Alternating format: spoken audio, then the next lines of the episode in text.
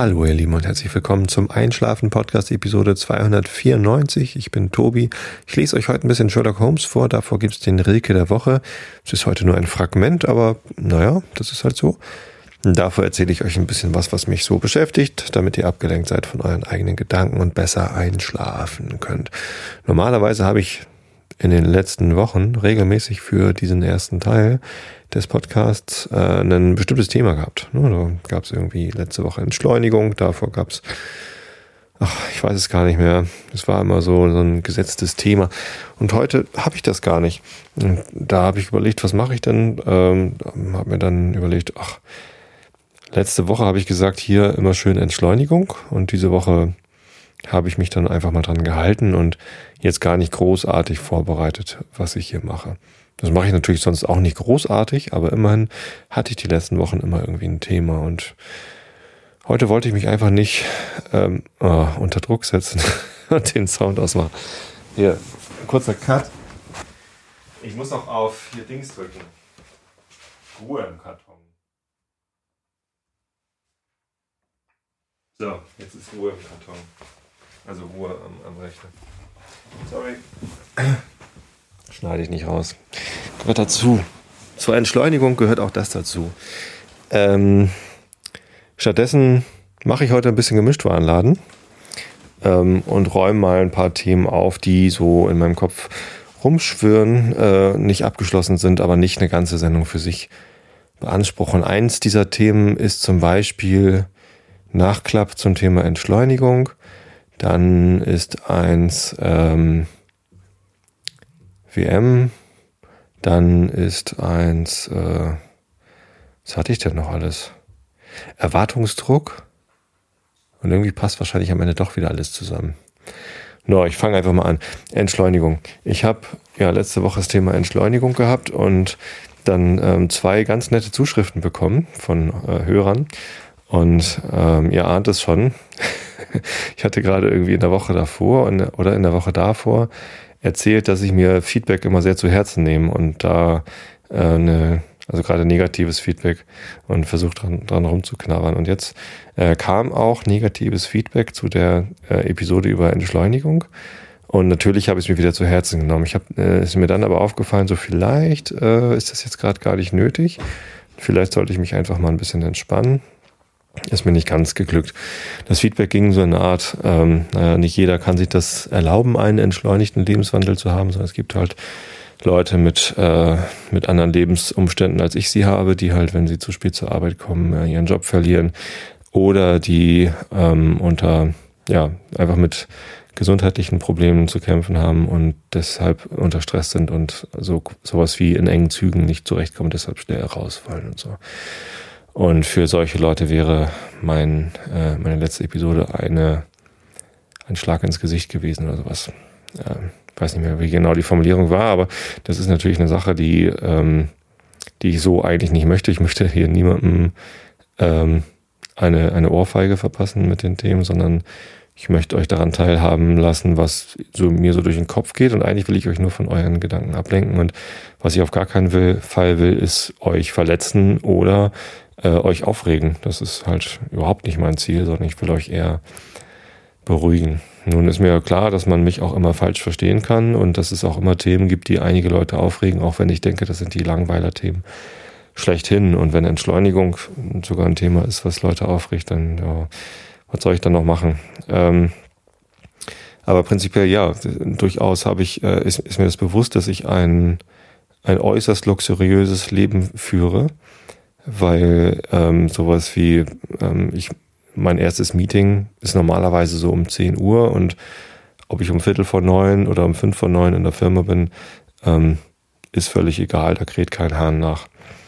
Ähm, das geht anderen Leuten anders. Ne? Wenn, wenn, wenn andere Leute ähm, zwei Minuten zu spät zur Arbeit kommen und das dreimal machen, dann werden sie gefeuert. Das ist mir vollkommen klar. Und solche Jobs gibt's halt. Ähm, ob das gut ist, dass es diese Jobs gibt und dass die so funktionieren, sei mal dahingestellt. Ich nehme an, in einigen Jobs ist es einfach unerlässlich, ähm, dass der Arbeitsantritt pünktlich ist. Und tatsächlich bin ich eigentlich auch jemand, der auf Verlässlichkeit und Zuverlässigkeit steht. Also wenn ich Termine habe, dann möchte ich auch pünktlich sein. Ich mag das überhaupt nicht, wenn ich unpünktlich bin. Das heißt aber nicht, dass, äh, also Unpünktlichkeit ist nicht das gleiche wie Entschleunigung, sondern Entschleunigung bedeutet für mich in diesem Fall, dass ich mir halt vorher Gedanken mache, wann, wann muss ich wohl los sein, um entspannt anzukommen. Das heißt, wenn ich eben um neun in der Firma sein muss, dann fahre ich nicht so, dass ich genau um neun da bin, sondern dann äh, fahre ich eben so, dass ich um Viertel vor neun da bin. Und ähm, dann bin ich zwar vielleicht zu früh bei der Arbeit, Jetzt klingelt hier das Telefon. Oh, will da wohl jemand mich erreichen? Ich hoffe nicht. Ähm, das ist jetzt absolut unentschleunigt hier. Irgendwie ist gerade die Situation hier so ein bisschen verspannt. Oh, meine Frau geht schon ran ans Telefon. Ja, erst lasse ich den Ton am Rechner an und muss aufstehen. Jetzt klingelt das Telefon und ich bin abgelenkt. Nicht gut, nicht gut. Ähm, wie dem auch sei. Ja, also Entschleunigung hat auch viel mit ähm, mit Planung zu tun, wann muss ich wohl wo sein und dann großzügige Planung, dass man halt rechtzeitig losfährt. Ich stehe lieber eine halbe Stunde früher auf und komme dann entschleunigt und entspannt ähm, dort an, wo ich eben hin muss, als dass ich irgendwie auf den letzten Drücker losfahre und dann völlig, völlig verspannt da ankomme. Naja, aber auch das kann nicht jeder machen. Also jeder hat halt andere Lebensumstände und ich bin mir durchaus bewusst, dass meine Lebensumstände mit meinem Job und meiner Familie eigentlich eigentlich ziemlich locker sind. Und sogar wenn abends um halb neun hier das Telefon klingelt ähm, und ich aber eigentlich gerade am Podcast aufnehmen bin, dann habe ich das große Glück, dass meine Frau eben ans Telefon geht und ähm, ich mich da nicht drum kümmern muss. Ist doch toll. Ja, mir geht's, mir geht's gut und ich, ich weiß das auch. Know your privileges äh, gilt für mich. Ich habe große und viele Privilegien ähm, und ich kenne die auch. Und Natürlich erwarte ich nicht von euch, dass ihr, wenn ich euch hier erzähle von meinem Lebenswandel, dass ihr den gleichen führt. Das ist doch völliger Quatsch. Das äh, könnte ich gar nicht, weil ich gar nicht weiß, wie ihr lebt und weiß, was eure Lebensumstände sind. Ich möchte euch nur daran teilhaben lassen, was ich so darüber denke, wie äh, ich so mein Leben gestalte und damit will ich gar keine Erwartungen an euch stellen oder sonst wie was. Äh, oder, oder Erwartungen in euch selbst schüren, will ich auch nicht. Ähm, das gleiche übrigens beim Thema Alkohol, das war auch nochmal so eine Sache, die äh, mir nochmal durch den Kopf gegangen ist, äh, mehrfach. Also jetzt nicht, ähm, nicht bildlich gesprochen, also doch eben, eben nur im Bild, im Bild gesprochen und nicht äh, real, dass ich mich, ähm, ja, dass, dass mir tatsächlich Alkohol durch den Kopf gegangen ist. Ähm, kann, kann er mir auch zweimal durch den Kopf gehen, der gleiche Alkohol, wenn man zu viel davon trinkt. Ähm, ja, ich hatte ja letztens davon erzählt, dass ich keinen Alkohol mehr trinke, was halt den Pappkameraden-Podcast schwieriger macht. Und tatsächlich habe ich seitdem auch keine Pappkameraden-Podcast-Episode aufgenommen. Ich wollte euch nur nochmal dann ein Update geben, äh, wie es mir mittlerweile damit geht. Äh, es geht mir fantastisch damit. Das ist echt toll. Allein die, die Sache, dass ich gesagt habe, äh, achso, vielleicht nochmal für alle, die das damals nicht mitbekommen haben, weil sie schon geschlafen haben oder noch nicht gehört haben. Ich habe äh, mich vor äh, ungefähr sechs Wochen dazu entschieden, auch ein gutes Zeichen, dass ich es nicht mehr ganz so genau weiß, ähm, keinen Alkohol mehr zu trinken. Es ist nicht so, dass ich vorher schlimmer Alkoholiker war und ständig betrunken war. Das nicht. Aber ich habe durchaus mehr Alkohol getrunken, als mir lieb war. Das bedeutet, dass ich bei Bandproben halt gerne mal ein Bier oder zwei zu viel getrunken habe und dass ich auch sonst zu gesellschaftlichen Anlässen gerne mal irgendwie zwei, drei Bier getrunken habe, was irgendwie dann zu viel war, um noch richtig klar im Kopf zu sein. Äh, und auch hier zu Hause äh, gerne mal irgendwie, weiß ich nicht, wenn ich mit meiner Frau zusammen eine Flasche Wein öffne, dann trinkt sie ein Glas und ich drei. Das ist halt passiert. Das war nie gefährlich im Sinne von Alkohol Alkoholismus, dass meine Leber nicht klarkommt oder sonst wie was. Aber es war mehr, als, als mir lieb war im Sinne von, ich möchte gern ähm, morgens ausgeschlafen aufwachen und, ähm, und, und leistungsfähig sein. Nicht, weil ich selber das Gefühl habe, zu wenig zu leisten und irgendwie einen zu hohen Erwartungsdruck an mich selber habe, sondern weil ich mich damit unwohl fühle, dass ich irgendwie morgens nicht, nicht fit genug bin, wenn ich am Abend vorher Alkohol getrunken habe. Ich habe mehrfach irgendwie versucht, ähm, einen sinnvolleren Umgang damit zu finden und weniger Alkohol zu trinken. Äh, das hat immer nur so mäßig geklappt und ist dann halt doch wieder zurückgeschwenkt zum, äh, ja, zu Phasen, wo ich dann eben doch wieder zu viel Alkohol getrunken habe. Ich habe auch schon mal sieben Wochen ohne Alkohol gemacht in der Passionszeit. Ich habe auch schon mal irgendwie längere Phasen ohne Alkohol gemacht. Ähm, aber ja, wie gesagt, das hat halt immer nicht so richtig funktioniert. Und ähm, ich bin sehr froh, dass das jetzt funktioniert, dass ich gesagt habe, ja, dann, dann ist jetzt halt mal nicht sieben Wochen ohne, sondern ist jetzt halt mal gar nicht mehr Alkohol. Und das ist, äh, das fühlt sich auch ganz anders an, weil in den sieben Wochen ohne Alkohol, die ich ja zum Beispiel letztes Jahr noch gemacht habe, da ähm, habe ich dann halt immer auf Ostern gewartet, wenn die sieben Wochen vorbei ist und ich dann Ostern endlich wieder Alkohol trinken darf, habe mich drauf gefreut und ähm, ja, mich, mich auch so ein bisschen geärgert, dass ich halt in der Zeit keinen Alkohol trinken kann. Ja, nicht so wirklich, aber es war immer so ein Thema halt auch. So, und jetzt, wo ich gesagt habe, nee, es hat gar kein Thema mehr, ähm, also ich trinke, ich trinke gar keinen Alkohol mehr, da ist es auch größtenteils kein Thema. Ja, dann entscheide ich mich halt irgendwie ähm, bei der Bandprobe für Clubmate oder Wasser. So, oder ich trinke halt gar nichts, wenn ich genug getrunken habe den Tag über. Ähm, und das, das fühlt sich einfach, also es, es ist nicht mehr ständig so, weiß nicht, auf dem Schützenfest, wenn irgendwie, weiß nicht, es ist eigentlich Nachmittag und man, man hat noch gar keine Lust auf Alkohol, aber es ist ja Schützenfest und es gehört irgendwie dazu und dann bla. Oder letztens war Verabschiedung von, von, von Kollegen ähm, die die Firma verlassen haben und die haben dann abends irgendwie Bier und Jägermeister ausgegeben. Ähm, da hätte ich normalerweise sicherlich auch mit Bier angestoßen oder auch zwei oder drei Bier getrunken und ich wollte das aber gar nicht. Das ist irgendwie, nee, ich, ich ähm, sonst, sonst waren das immer so Situationen, wo ich einerseits, ja geil, schön Bier in den Kopf knallen und ein bisschen entspannen, aber ähm, eigentlich fühle ich mich dann immer unwohl. Das ist irgendwie, ja, war mir halt immer nicht so ganz geheuer. Ähm, und jetzt, das war am letzten Donnerstag, äh, war das halt gar kein Thema für mich. So, die anderen haben alle Bier getrunken, ich habe meine Clubmate getrunken ähm, und alles super. Also ich, ich fühle mich fantastisch. Fühle mich viel freier und ich, ich arbeite nicht auf so ein Ziel hin, wann ich endlich wieder Alkohol trinken darf, sondern ich genieße die Zeit, wie sie jetzt ist. Ich bin, ich fühle mich wahnsinnig leistungsfähig. Wach morgens auf und bin fit. Ähm, größtenteils. das, ähm, ja, ist einfach, war eine gute Entscheidung. Kommt bestimmt irgendwann wieder dahin, wo ich dann mal wieder in Ruhe einen Whisky trinken kann und den genießen kann, ohne, äh, und ich hoffe, dass es äh, geht, ohne dass es dann gleich wieder umschlägt in so einen, so einen, so einen ständigen Alkoholkonsum der wie gesagt nicht wirklich Alkoholismus ist, aber ähm, halt doch mehr als gesund. Oder zumindest regelmäßig mehr als gesund. Ne? Wenn ich, weiß nicht, wenn ich zwei Bier trinke oder so, ist das wahrscheinlich noch nicht ungesund. Ähm, aber wenn es regelmäßig mehr als zwei Bier sind, so einmal die Woche mehr als zwei Bier oder so, dann ist das halt schon, das ist schon doof. Tja. Ähm, genau.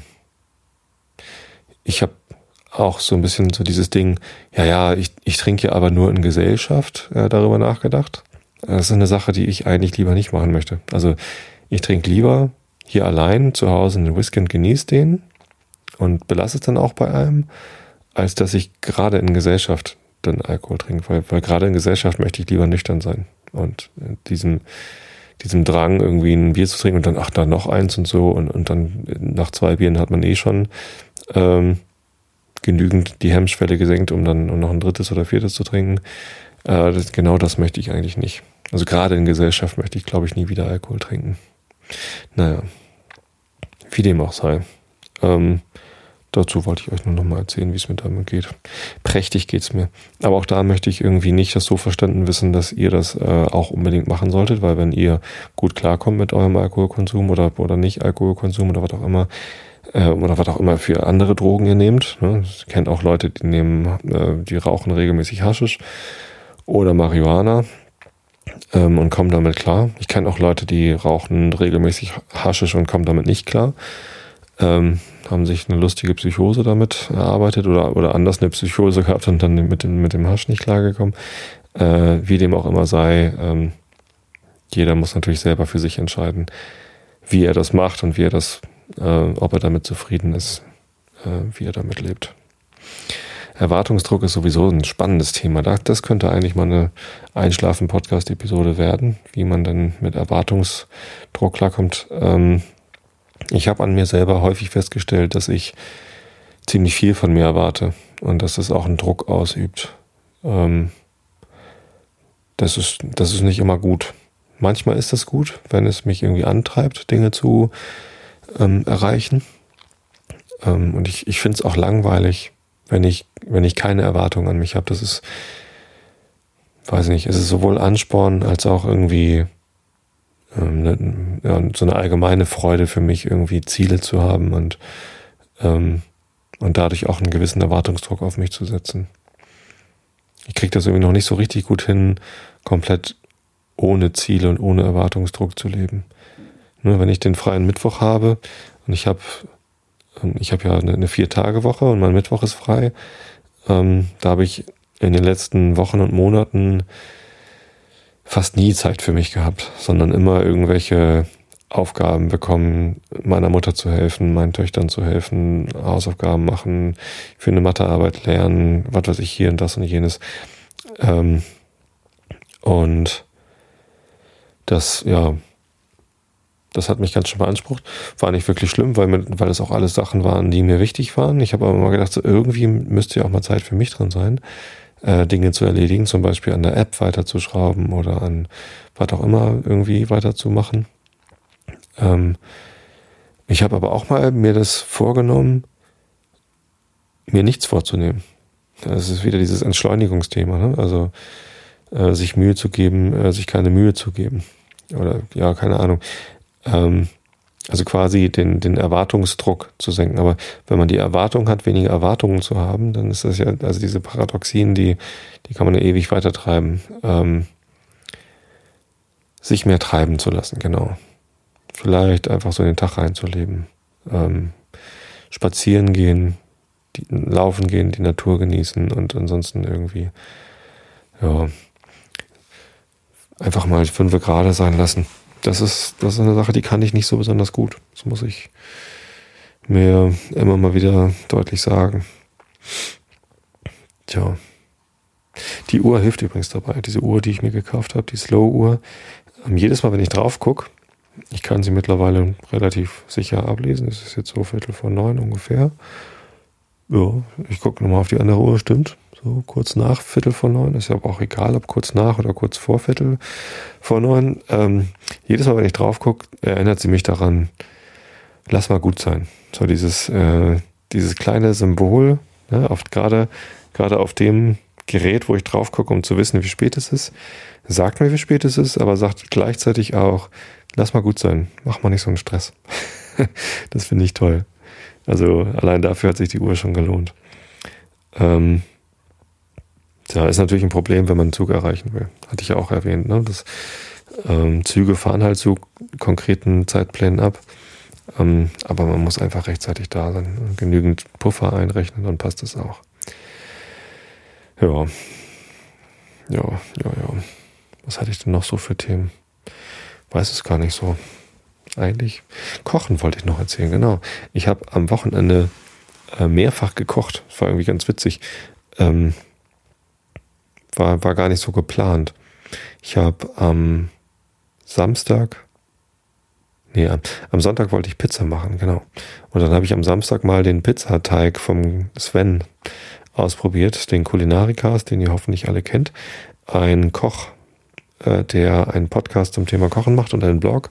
Und der hat in seinem Blog auch ein Pizzateig-Rezept gemacht. Für dieses Pizzateig-Rezept macht er ziemlich viel Werbung auf seinem Twitter-Account und sonst wo. Ähm, retweetet er Berichte von Hörern und Lesern, die halt seinen Pizzateig nachgemacht haben, die dann ganz begeistert waren. Ähm, also voll mit Testimonials und ähm, ja, das hat mich natürlich dann auch neugierig gemacht. Ich habe vorher noch nie einen Pizzateig selber gemacht und wollte das jetzt mal probieren. Und es ist tatsächlich erstaunlich einfach. Man nimmt 350 Gramm Mehl, 200 Gramm lauwarmes Wasser, in dem man einen halben Hefewürfel oder eine Packung Trockenhefe auflöst. Ich hatte nur Trockenhefe, das ging genauso gut. Ähm, in dem Mehl verteilt man vorher noch einen Esslöffel Salz und dann vermischt man dieses äh, Wasser, in dem man die Hefe aufgelöst hat, mit dem Mehl, in dem das Salz noch drin vermischt ist, bis man einen Teig hat. Man arbeitet so das Mehl, man macht eine Kuhle in dem Mehl, tut da das Wasser rein, arbeitet dann das Mehl von, von außen nach innen. Das habe ich in einem in einer Rührschüssel gemacht, weil mir das irgendwie einfacher erschien, solange bis es ein, eine teigähnliche Masse war. Und dann habe ich die, diese Teig, diesen Teig aus der Rührschüssel rausgenommen und einfach auf dem, auf dem Tisch weitergearbeitet, weil ich da besser von oben drücken konnte. Nur man, man knetet dann den, diesen Teig zehn Minuten lang durch, was recht, was erstaunlich lang ist, ähm, ist aber gar nicht so anstrengend, wenn man Svens Tipp beherzigt, dass man nicht ähm, nicht quasi von der Seite runterdrückt, also äh, den Arm ausstreckt und dann quasi nach unten drückt, sondern man geht mit dem ganzen Körper einfach über den Teig und lässt sich dann quasi drauf fallen, nutzt sein eigenes Körpergewicht, von dem ich durchaus genug habe, um den Teig durchzukneten. Das hat gut funktioniert. Das fühlte sich dann immer mehr an wie so ein schöner, weicher Teig, ähm, der sich immer besser verarbeiten ließ. Und nach zehn Minuten tut man den Teig wieder in die Schüssel, macht eine äh, Frischhaltefolie drüber und stellt es in den Kühlschrank für einen Tag. Ähm, das heißt, ich habe das am Samstag vorbereitet, weil ich am Sonntag Pizza essen wollte, Samstagnachmittag. Ja. Am Sonntagabend habe ich dann den Teig rausgenommen, rechtzeitig vorher, dass er sich ein bisschen aufwärmen kann, habe ihn geteilt, habe ihn dann, ähm, genau, das reicht für zwei Bleche, diese Menge. Also ich habe ihn relativ dünn ausgerollt und dann auf diese Bleche getan. Die Bleche müssen vorher eingeölt sein, man soll kein Backpapier benutzen. Und dann einfach, ja, Tomatensauce drauf, Mozzarella drauf. Die Kinder wollten dann nur noch ähm, Salami ähm, oder Zwiebeln oder so. Nicht viel. Und ein bisschen Käse. Ich habe dann Gouda äh, noch gerieben und drüber ge gestreuselt. Für meine Frau und mich habe ich dann noch äh, ein bisschen Pilz, also ich hatte frische Champignons gekauft und ähm, frische Tomatenscheiben und was hatte ich denn noch? Ja, genau. So, so habe ich sie gebacken, die Pizza. Ja, natürlich auch mit Gouda. Und dann nach dem Backen, was dann übrigens im, Ofen, im vorgeheizten Ofen auf voller Stufe passiert. Ich habe einen Backofen, der ziemlich weit hochzuschrauben geht auf 250 ist das letzte, was angezeigt wird und dann kommt noch die Grillstufe. Ich habe einfach gesagt, ja gut, wenn Sven sagt höchste Temperatur, dann nehme ich Grill. Ähm, also über 250. Das dauert dann fünf, sechs Minuten, dann ist dann, dann ist die Pizza fertig gebacken und sieht richtig lecker aus. Und nach dem Backen auf die richtig heiße Pizza habe ich dann noch äh, Serrano-Schinken gelegt und Rucola. Also, dass der Serrano-Schinken schön warm wird und der Rucola aber nicht so unbedingt. Und das war richtig lecker. Das war echt gut. Ähm, hat richtig, also es hat Spaß gemacht, weil das halt ein selbstgemachter Teig war. Es ist irgendwie was Besonderes. Ich hatte äh, vorher immer, ähm, naja, ich habe durchaus auch schon mal Tiefkühlpizza gegessen. So, das will ich hier gar nicht verschweigen. Ähm, ist sicherlich nicht das anspruchsvollste und sicherlich auch nicht das leckerste. Ähm, wobei es gibt ja auch einige, die, die gehen so. Aber so ein selbstgemachter Pizzateig, das ist schon cool. Das ist, das macht echt Spaß. Bei Aldi gibt es im Kühlfach so eine, so eine Fertigpizza-Dingsbums, wo halt so eine, so eine Plastik, so ein Papp, Alu-Papprolle mit Teig und ein Glas mit Tomatensauce dabei ist. Das ist ja auch ein frischer Hefeteig irgendwie.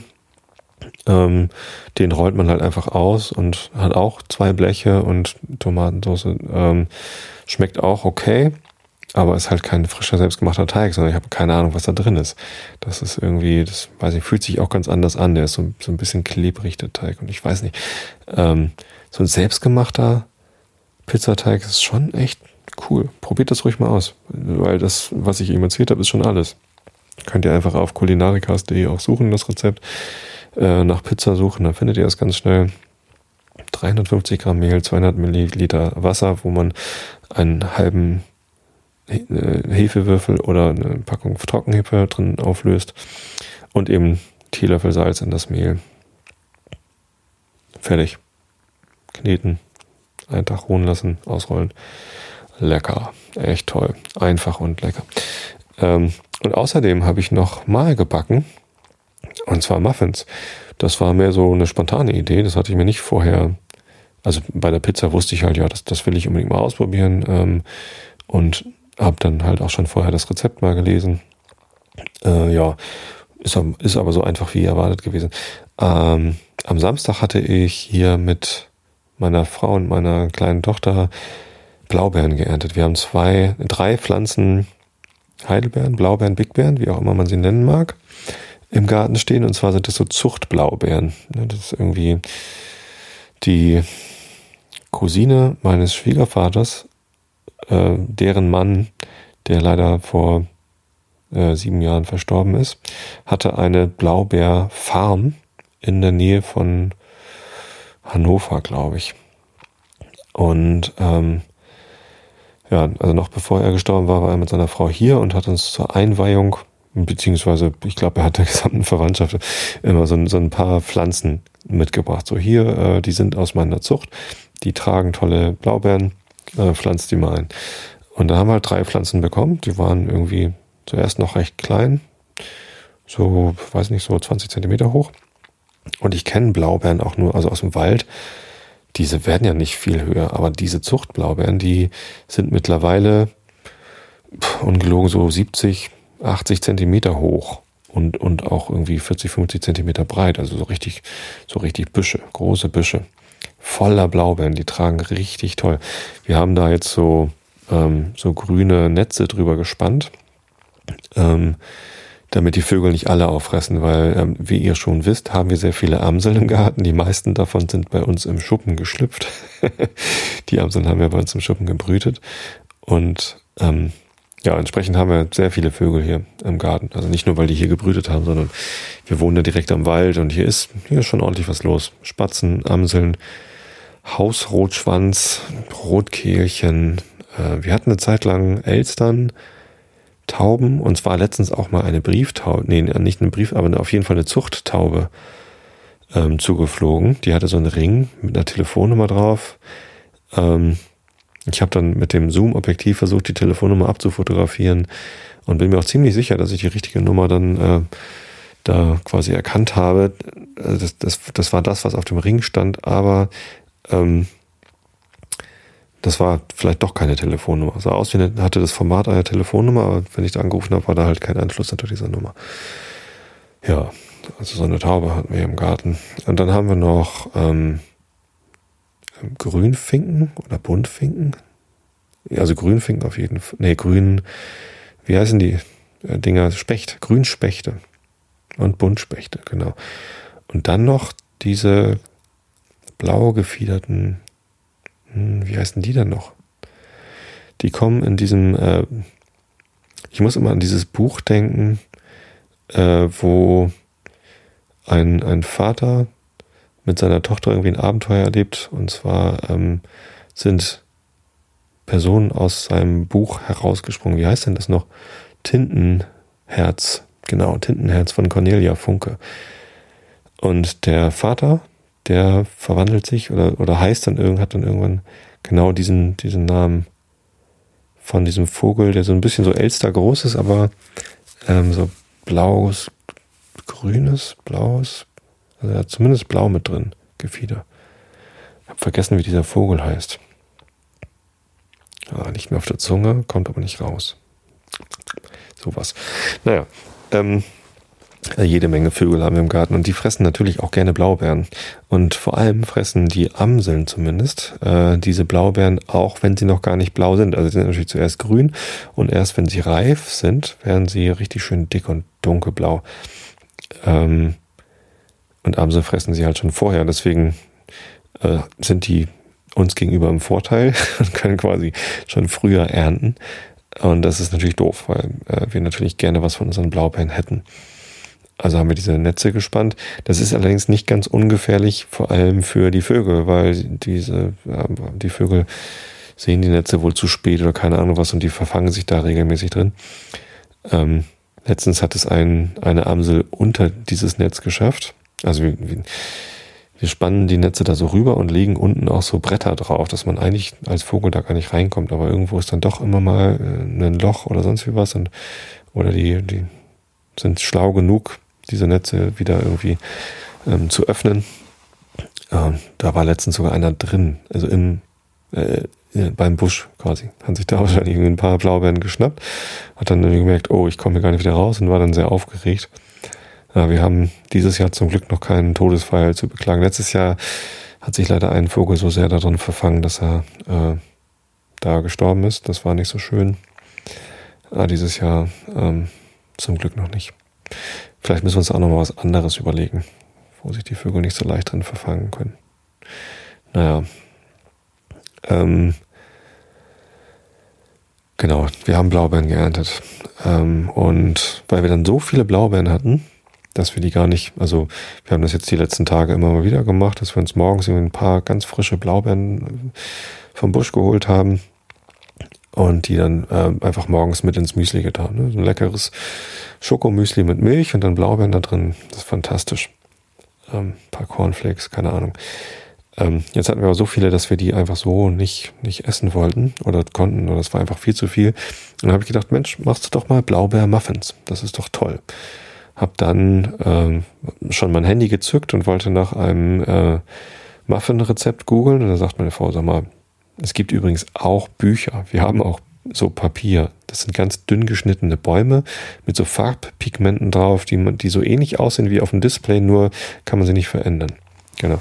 Äh, nennt sich Buch und wir haben auch Kochbücher. Und äh, tatsächlich haben wir relativ schnell einen Blaubeer-Muffin-Rezept gefunden in dem Kochbuch mit der Maus. Genau, die Sendung mit der Maus haben so ein Kochbuch äh, für die Kinder mal gehabt. Und da ist ein ganz einfaches Muffin-Rezept drin. Einfach irgendwie Butter äh, schmelzen. Ich habe es jetzt nicht ganz genau im Kopf, aber es war relativ einfach. So 80 Gramm Butter äh, schmelzen, dann diese geschmolzene Butter mit zwei Eiern und ein bisschen Milch. 125 Milliliter Milch. Verrühren. Und dann irgendwie Mehl. Da weiß ich jetzt aber wirklich nicht mehr, wie viel das war. So 150 Gramm Mehl oder so. Na, erzähle ich jetzt lieber eigentlich gar nicht mal so genau. Nachher kocht das, backt das jemand nach und dann geht alles schief. Ähm, Genau, bisschen Mehl, bisschen Backpulver, bisschen Vanillezucker, äh, Vanillinzucker. Wie heißt es eigentlich? Vanillinzucker, ne? Ähm, hat das eigentlich was mit Vanille zu tun? Ich weiß es gar nicht. Vanille. Vanille. Ähm, und ja, dann irgendwie kurz verrühren, nicht zu lang, weil es sonst irgendwie zu klebrig wird und dann die Blaubeeren drunter mischen und dann haben wir so ein, so ein Muffin-Backblech mit so zwölf Mulden da tut man dann so Papierförmchen rein. Die hatten wir da und wir hatten alles da. Das war irgendwie so eine spontane Idee. Lass uns doch Blaubeermuffins machen. Ja, pff, haben wir denn ein Rezept? Okay, hier. Haben wir denn alles da? Ja. Dann los. Und dann haben wir Muffins gebacken mit eigenen Blaubeeren. Und das war toll. Das war, genau. Nee, das war auch am Samstag, am Sonntag. Das war gar nicht am Samstag. Das war auch am Sonntag. Ähm, und ja, herrlich. Leider äh, haben wir die erste Fuhre Muffins nur einen Ticken zu kurz drin lassen können. Eigentlich, so stand in dem Rezept, die Muffins sind nach 20 bis 25 Minuten fertig. Man erkennt es daran, wenn sie oben aufreißen. Jetzt waren sie noch gar nicht oben aufgerissen, aber wir mussten los. Und zwar mussten wir in die Kirche, weil meine große Tochter äh, dort eine Aufführung hatte. Und deswegen, es war aber gar nicht schlimm. Ähm, die Muffins haben trotzdem ganz exzellent geschmeckt. Die waren auch durchgebacken. Das war jetzt nicht noch irgendwie flüssiger Teig in der Mitte, was wahrscheinlich auch lecker gewesen wäre. Wie bei diesem Ben Jerry's Eis mit äh, Cookie äh, Dough. Diese, äh, es gibt auch diese mit, mit so Keksteig oder Kuchenteig. Eiscreme. Lecker, lecker, lecker. Ja.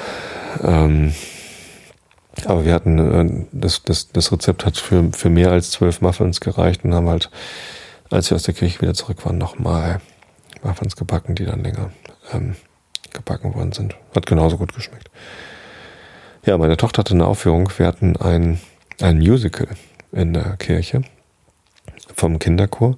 Wir haben eine ganz tolle Chorleiterin in Tosse, die heißt äh, Wiebke Chorleis und die macht auch mit dem Kirchenchor, also mit dem Erwachsenenchor, macht sie regelmäßig ganz, ganz fantastische ähm, Konzerte, wo dann so teilweise das Lüneburger Bachorchester dazu kommt und Solisten oder ja, was auch immer. Und jetzt hat sie halt mit dem Kinderchor, den sie auch leitet, ein Musical gemacht, das heißt Gerempel im Tempel. Und ja, ich war so ein bisschen eingestellt auf entweder so ähnlich wie es zu Weihnachten, ne? meine Tochter singt schon länger im Kinderchor, und zu Weihnachten singen sie dann auch in der Kirche. Und das ist immer so ganz nett, aber auch jetzt nicht wirklich beeindruckend, weil, naja, die, die singen halt. Und es ist nicht so wie so ein, also bei Chören finde ich es ja immer am tollsten, wenn so mehrstimmig gesungen wird, das ist toll. Ähm, und die, die Kinderchöre singen halt irgendwie meistens einstimmig. Es ist okay, also ist auch schön und naja, aber halt nicht, nicht so aufregend. Ähm, oder, und das passiert ja auch manchmal, dass man als Elternteil ähm, auf so eine Veranstaltung geht, wo Kinder irgendwas aufführen, was sie lange geübt haben und das ist dann so, ja, bisschen, ja, weiß auch nicht. Ähm, wenn man, wenn man nicht Eltern eines der Kinder, die da teilnehmen, dann guckt man sich das wahrscheinlich eher nicht an. Ähm, aber wenn man dazugehört, dann, dann genießt man es halt, weil die Kinder was vorbereitet haben und das, allein das ähm, verdient schon Anerkennung und, und jede Leistung, die die Kinder da bringen, verdient Anerkennung, weil es halt die Leistung der Kinder ist, die sie bringen und sie haben Spaß daran und warum soll man da nicht hin? Ich selber lade ja auch immer mal wieder Leute zu Konzerten meiner Band ein, wo ich Musik mache und auch die Leistung bringen, die ich eben bringe. Und auch ich habe mich darauf vorbereitet. Und ich freue mich, wenn die Leute das respektieren. Aber ich kann es auch vollkommen verstehen, wenn Leute, die nichts mit mir zu tun haben, dann nicht unbedingt dahin kommen, weil so ein herausragend ist was anderes. Aber ich wurde überrascht. Und zwar am Sonntag in der Kirche hat meine Tochter ähm, ein Solo gesungen, als eine von zwei Solisten. Und das hat mich echt weggeblasen. Das war, also das hatte ich nicht so erwartet. Das ähm, hat, war schon so ein bisschen in Deckung gegangen, weil ich dachte, oh je, jetzt kommt gleich irgendwie, ne, das, ähm, das geht schief oder so. Oder keine Ahnung was. Ähm, ich wäre natürlich auch dann stolz auf sie gewesen, wenn es schief gegangen wäre.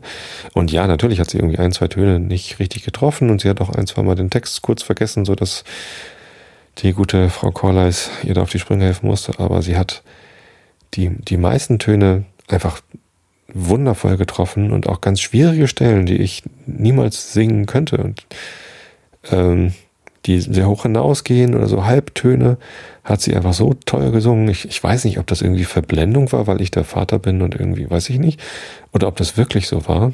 Ich habe das aufgenommen. Ich darf es halt leider nicht ähm, einfach so veröffentlichen, aber ich habe es mir hier halt noch ein paar Mal angehört und es gab, gab wirklich mehrere Stellen, wo mir die Tränen gekommen sind, nicht, nicht vor Vaterstolz, sondern vor Schönheit, weil das so, so toll war. Und da muss ich echt sagen, diese, die Frau Corners, die hat so tolle Arbeit gemacht mit den Kindern und meine Tochter hat da echt Ach, da kommen jetzt schon wieder die Tränen, wenn ich nur daran denke, wie, wie toll sie da gesungen hat.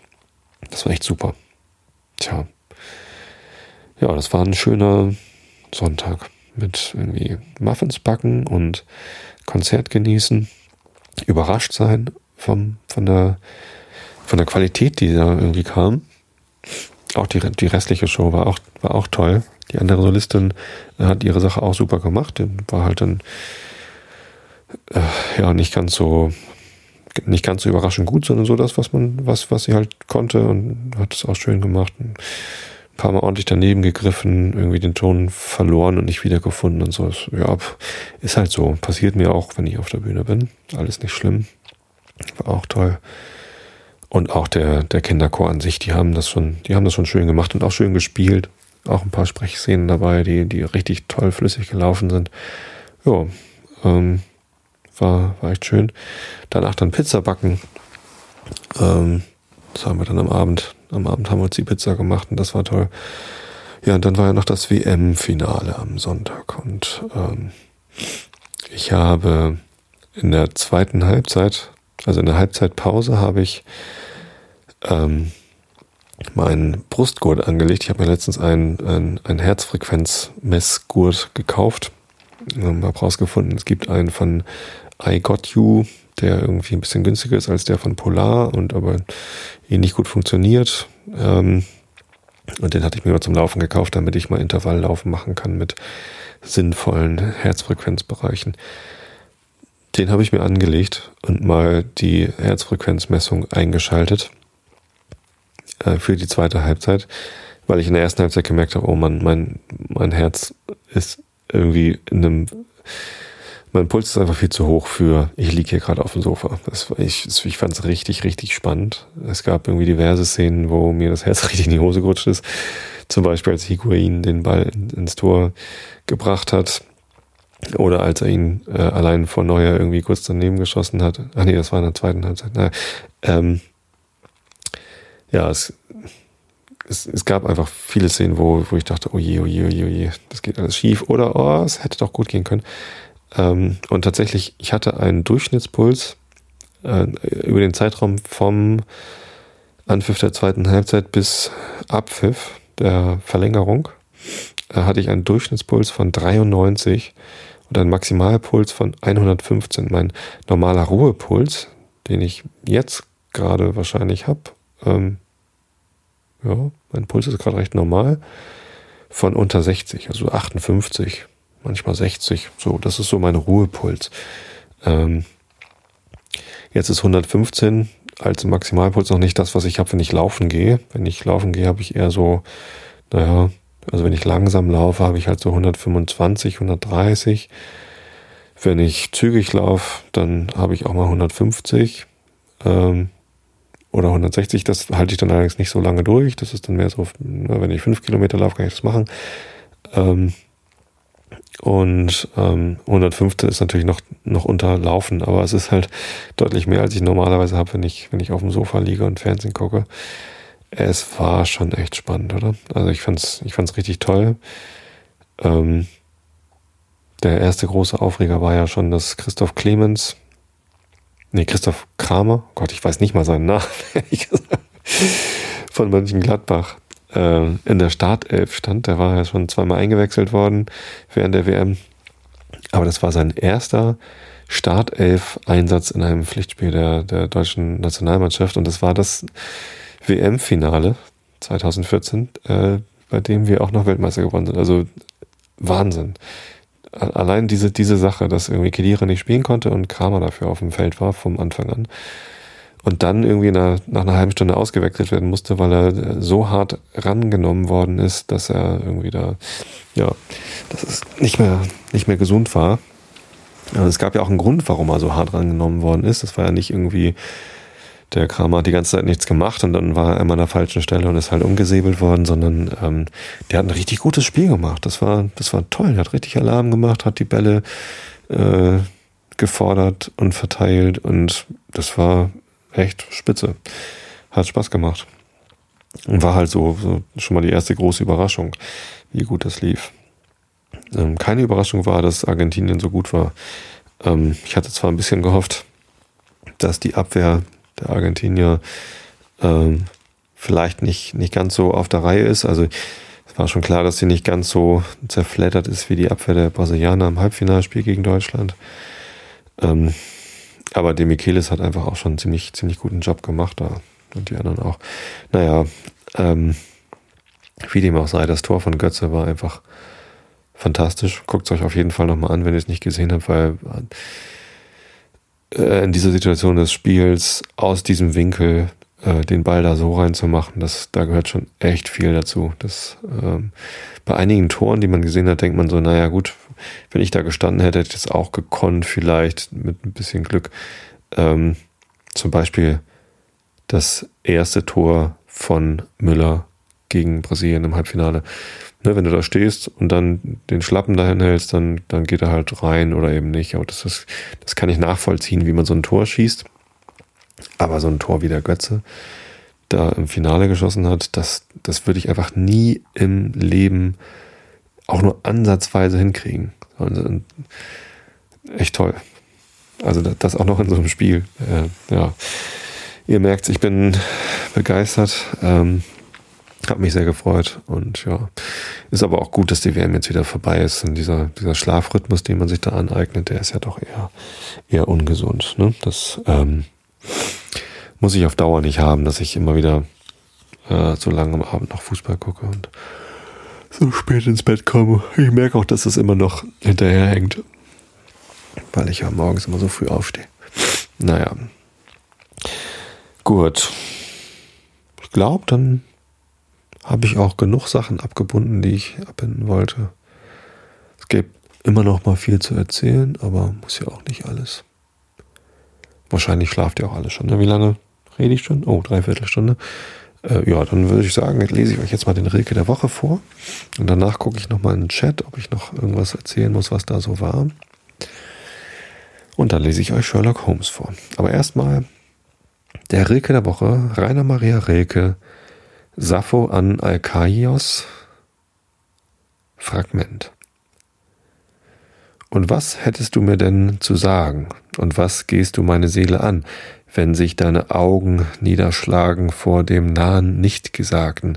Mann, sieh, uns hat das Sagen dieser Dinge hingerissen und bis in den Ruhm, wenn ich denke, unter euch verginge dürftig unser süßes Mädchentum, welches wir, ich Wissende und jene mit mir Wissenden vom Gott bewacht trugen unberührt, dass Mytilene wie ein Apfelgarten in der Nacht duftete vom Wachsen unserer Brüste.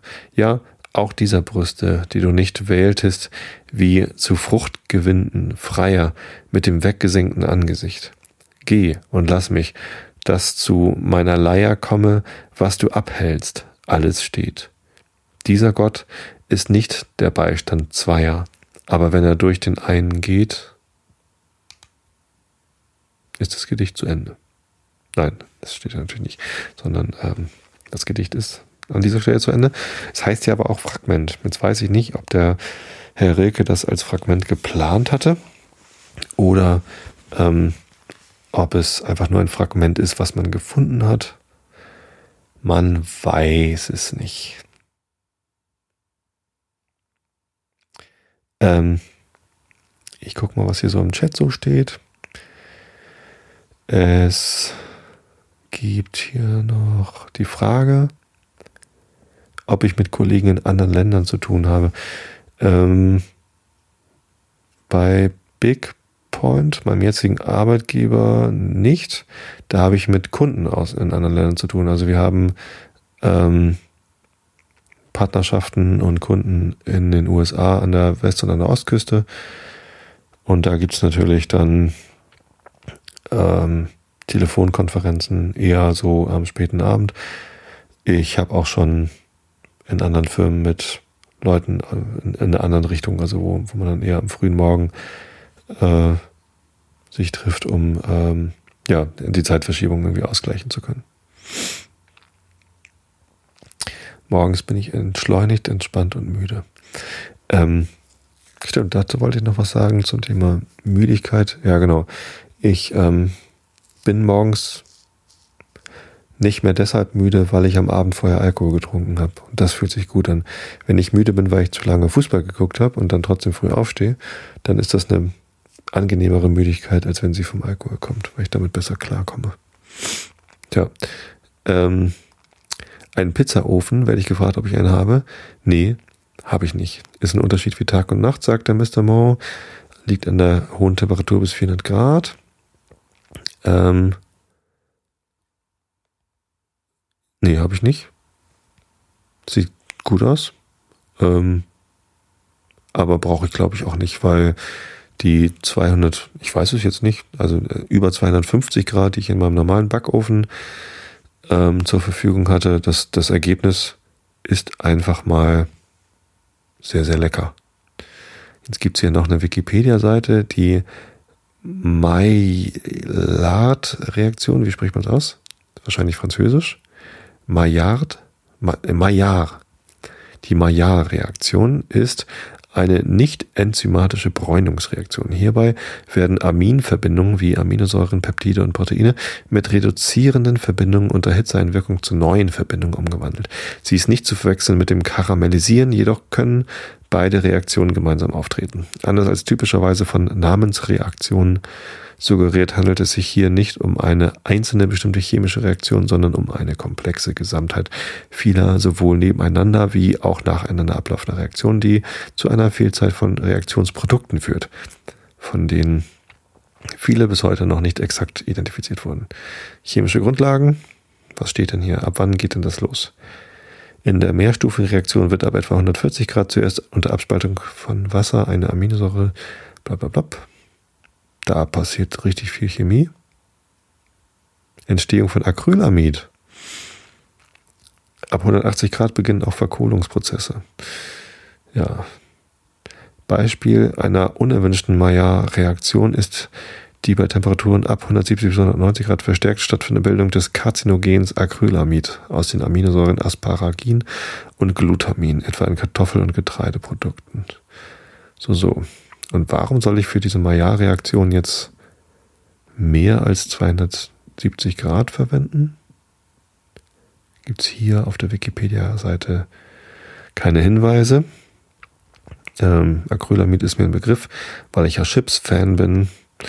Ist mir durchaus bewusst, dass ich, äh, wenn ich Chips oder Pommes frites esse, ähm, dass ich dann Acrylamid zu mir nehme und dass das krebserregend ist. Aber irgendwann muss man ja sterben. Ja. Beim Whisky braucht man auch die Maillard-Reaktion. Interessant, interessant. Werde ich mich nochmal mit auseinandersetzen. Vanille. Vanille ist gut und Vanillin ist künstlich. Alright, alright. Ähm, gut, dann gucke ich jetzt mal, wo wir denn eigentlich waren im, ähm, im Dings hier. Wie heißt der? Sherlock Holmes. Genau. Der Arthur Conan Doyle hat ein Buch geschrieben, das heißt Sherlock, Sherlock Holmes und warte mal. Sag mal, was lese ich denn hier? Nee. Eigentlich hatte ich doch gelesen, eine Studie in Scharlachrot. Genau, da ist es doch. Ich habe das falsche Sherlock Holmes Buch aufgeklappt. Und wir sind beim elften Kapitel, das da heißt Eine Flucht auf Leben und Tod. Augen zu und zugehört. Am Morgen nach seiner Unterredung mit dem Propheten begab sich John Ferrier nach der Salzseestadt, suchte dort seinen Bekannten auf, welcher im Begriff stand, ins Gebirge von Nevada zu reisen und vertraute ihm die Botschaft für Jefferson Hope an.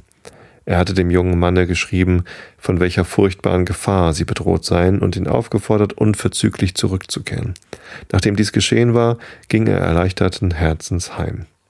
Als er sich seinem Hause näherte, sah er mit Verwunderung, dass an jedem der Türpfosten ein Pferd angebunden stand.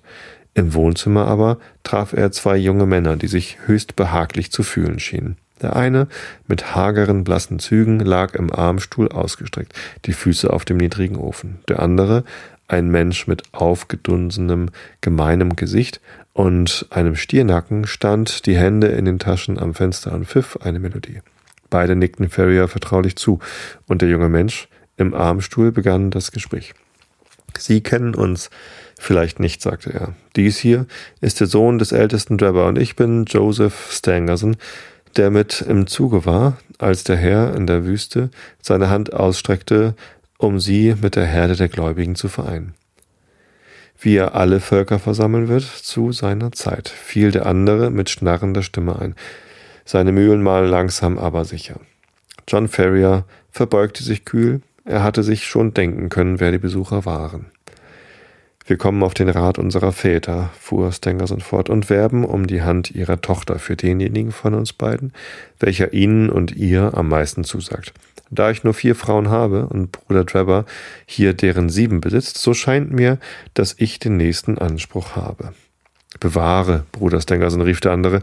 Es handelt sich nicht darum, wie viele Frauen man hat, sondern wie viele man ernähren kann. Mein Vater hat mir jetzt die Fabriken übergeben und ich bin reicher als du. Aber ich habe bessere Aussichten, erwiderte jener eifrig. Wenn der Herr meinen Vater zu sich nimmt, bekomme ich die Lohgerberei und die Lederfabrik. Auch bin ich älter als du und mein Ansehen in der Kirche ist größer. Das Mädchen soll zwischen uns entscheiden, entgegnete der junge Trevor, sich wohlgefällig im Spiegel betrachtend. Wir wollen es ihr ganz überlassen. Während dieses Zwiegesprächs stand John Ferrier schäumend vor Wut an der Tür. Es zuckte ihm in allen Fingern, seine Reitpeitsche auf den Rücken der beiden Bewerber niedersausen zu lassen.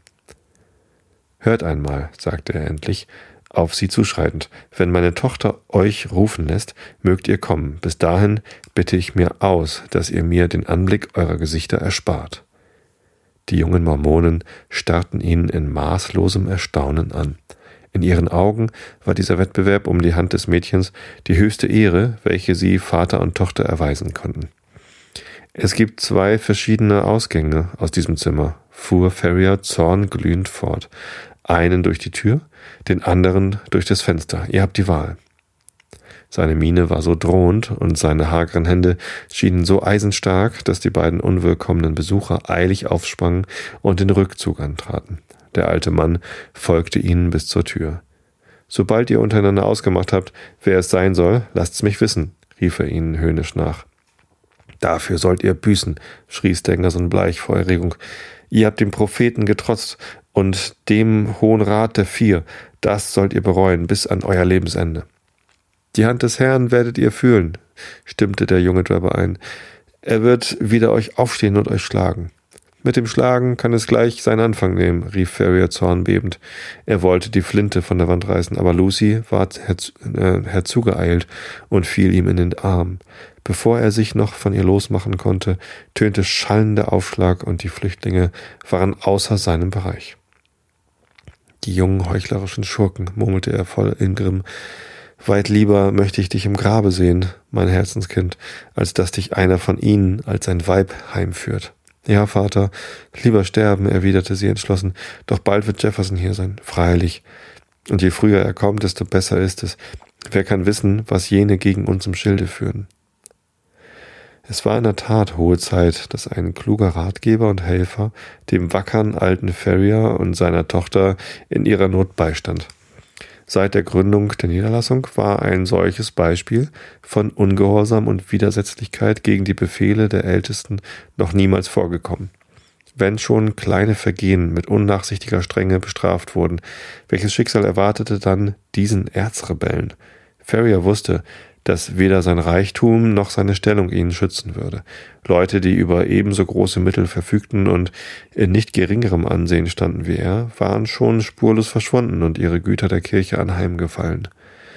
Der tapfere Mann hätte sich jeder offenen Gefahr kühn entgegengestellt, aber das düstere, unheimliche Verhängnis, das über ihm schwebte, erschütterte seine starke Seele und flößte ihm Grauen ein.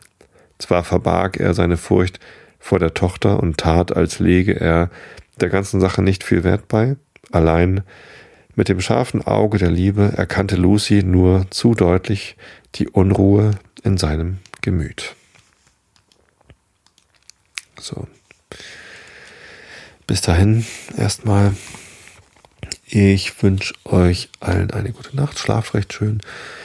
Erholt euch von der WM, falls ihr, wie ich, äh, zu lange wach gewesen seid und zu wenig geschlafen habt. Schlafen ist wichtig, schlafen ist gesund. Ähm, ich hoffe, ich kann euch dabei helfen. Ähm, ich hoffe, dass ich euch außerdem keinen Erwartungsdruck erzeuge. Das ist nämlich, weiß Gott, nicht mein Ziel. Also, ich habe euch alle lieb. Bis zum nächsten Mal.